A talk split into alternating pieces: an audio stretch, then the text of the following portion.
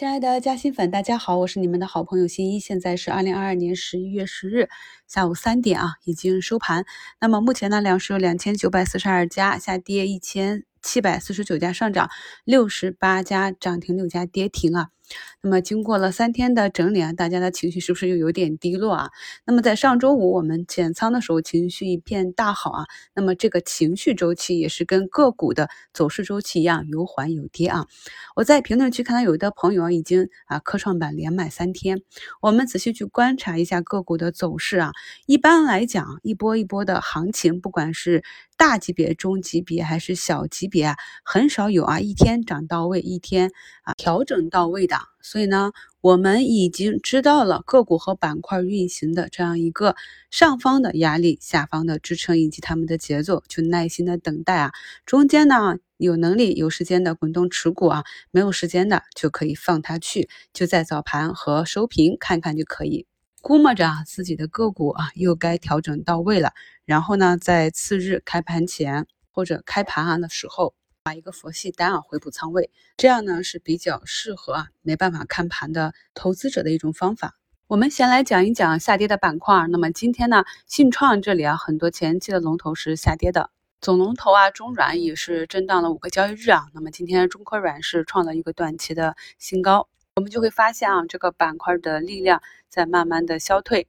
今天呢上涨排名板块靠前的 Web 三点零呢是一个新概念啊。下面的供销社、拼多多、快手概念、酒店及餐饮啊，是一个双十一的炒作，还有彩票类的，就是世界杯的一个预热。我们也讲过了，做这一块的时候呢，要紧紧的跟随板块。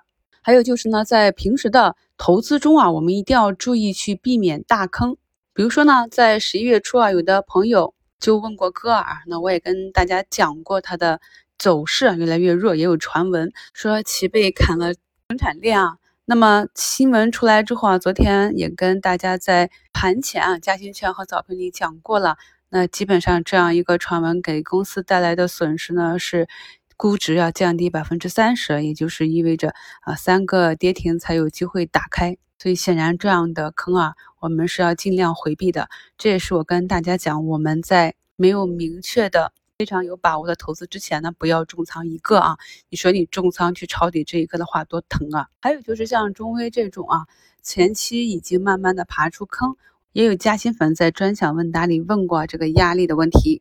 那么我们当时呢，也是给出了一个走势的预判。那目前呢，整个走势也是根据当时的预判去运行。还有这两天啊，有朋友在评论区问北方华创啊，这样一个破位了该怎样处理？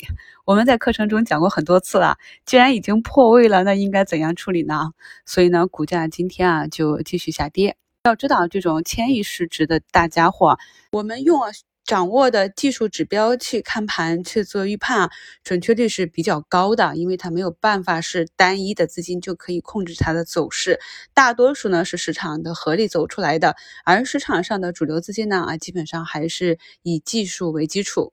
这个阶段呢啊，我们大盘下跌的速率和幅度越大，反弹的几率呢就越大。那么此处呢是打底的阶段。在前期的节目中，已经跟大家多次讲解了市场上啊几种主流大资金它们的成分、它们的性质，所以呢才会造就了这样底部的震荡。所以呢，我们一定要有能力啊去区分是真破位还是假破位。这些指标呢，在过去的节目里也讲过很多次了，需要朋友们细细的去体会啊，还要结合个股的股性。像今天这种行情啊，可能哎，在过去有的朋友就止损离场了。那么也许的朋友选择了扛一下啊，或者呢啊，按照计划去回补活动仓。我们来看一下节目中的图三，这个是两点半跟大家截的上证的分时图啊。我们可以看到今天全天呢，超级 BBD 当量呢还是一个净流入的状况。从这个分时图上给大家画的箭头，我们呢很轻易的就可以结合个股所在的板指啊，去寻找到。日内的一个低吸高抛点，图五呢是今天科创板的一个情况啊，我们可以看到缩量调整三天之后呢，哎，一个放量的下跌。在过去的课程中，我们也讲过了，通常呢个股啊和板块跌到一定幅度，跌到尾端的时候，哎，会出来这样一个放量的下跌。朋友们可以试着解读一下今天科创板这样放量的调整又意味着什么。图五呢是科创板的周线图啊，我们可以看到啊，这一波呢科创已经上涨了四周，那么本周呢一个均线的回踩也是比较合理的。至于是踩到均线，还是啊留一点空间到下周指数再往上行，均线被动回踩，这个呢也要且行且看啊。至少呢我们是知道了，哎要调整了，心里有了预期。然后调整到一个什么样的位置会出现一个比较强的支撑，这些呢都是我们可以提前在盘前啊就可以预判出来的。这也是呢我在每周末给大家做一周展望的时候，基本上就可以把下一周的行情啊了解个七七八八，就是从周线去推断的。第六张图呢是电梯广告龙头啊，可以看到呢它三季度业绩出来并不好。业绩持续下滑。首先呢，我们去预判一个行业和企业它的业绩的情况呢，应该是比较清楚的。你不能说明摆的一只个股啊，它的业绩由于名牌的影响啊，疫情或者原材料价格的上涨之类的，它的业绩会下滑。如果我们预判到这一点呢，我们首先在发现股价走弱的时候，应该先回避，要等到这种利空出尽。困境反转的时候，有资金介入，我们再去考虑要不要重新啊捡便宜把它捞回来。我们可以看到啊，尽管的业绩是下滑的，但是我在节目里也讲过，中报的时候呢，国家队和外资啊就是对它大幅的增持，当时呢它的走势还没有走好。那么我们再去看九月三十日。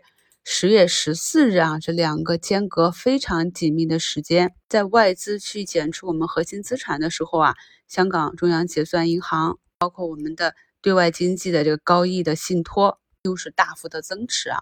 那么这个时候我们就要去警惕起来了。为什么大资金会去购买一个业绩下滑的公司呢？啊，此时如果市场上走势发生变化的话呢，哎，就要持续的关注起来。所以我们可以看到啊，在今天这个市场整理的日子里啊，它的行情走得非常的独立。要知道，它可不是一个小盘股啊。想通过这个案例呢，让大家理解一下外资呀、啊国家队呀这些大资金啊他们的想法。为什么散户难以盈利呀？因为散户经常是跟主力大资金的思想存在着预期差和时间差。我们总是看到了利好才去追涨。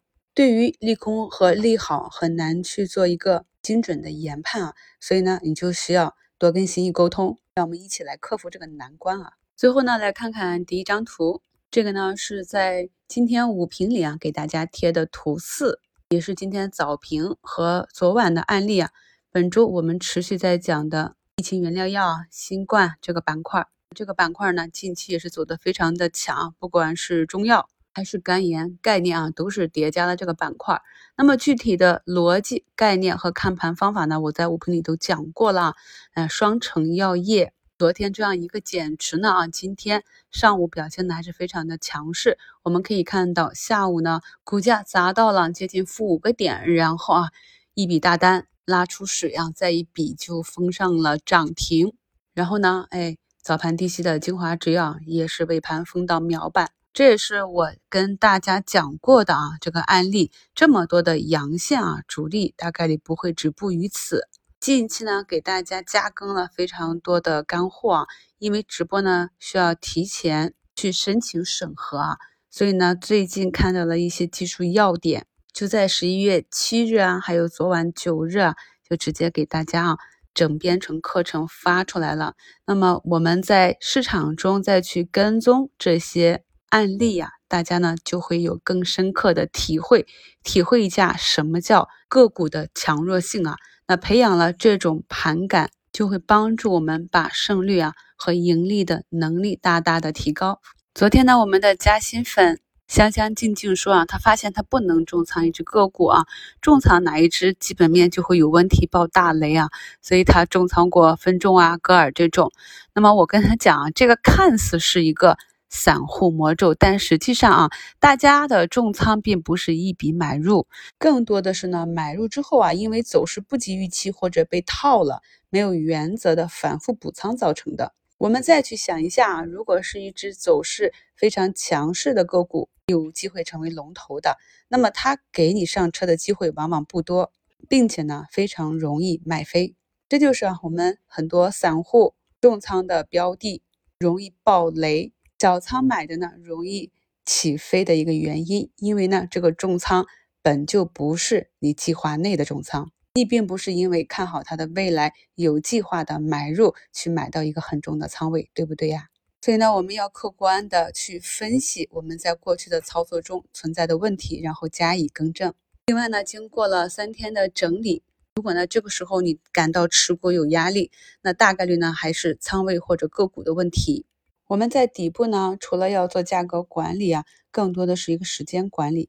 因为呢，咱们这个底部真正有意义的不是最低的那个价格，它只是一个底部区间。真正要走出这个区间的，帮助我们把现在收集的筹码变现，变成未来更好的利润的是时间。这才是我们讲的长线是金。真正能理解到这一点，才有机会啊做到穿越牛熊。感谢收听，我们明天早评见。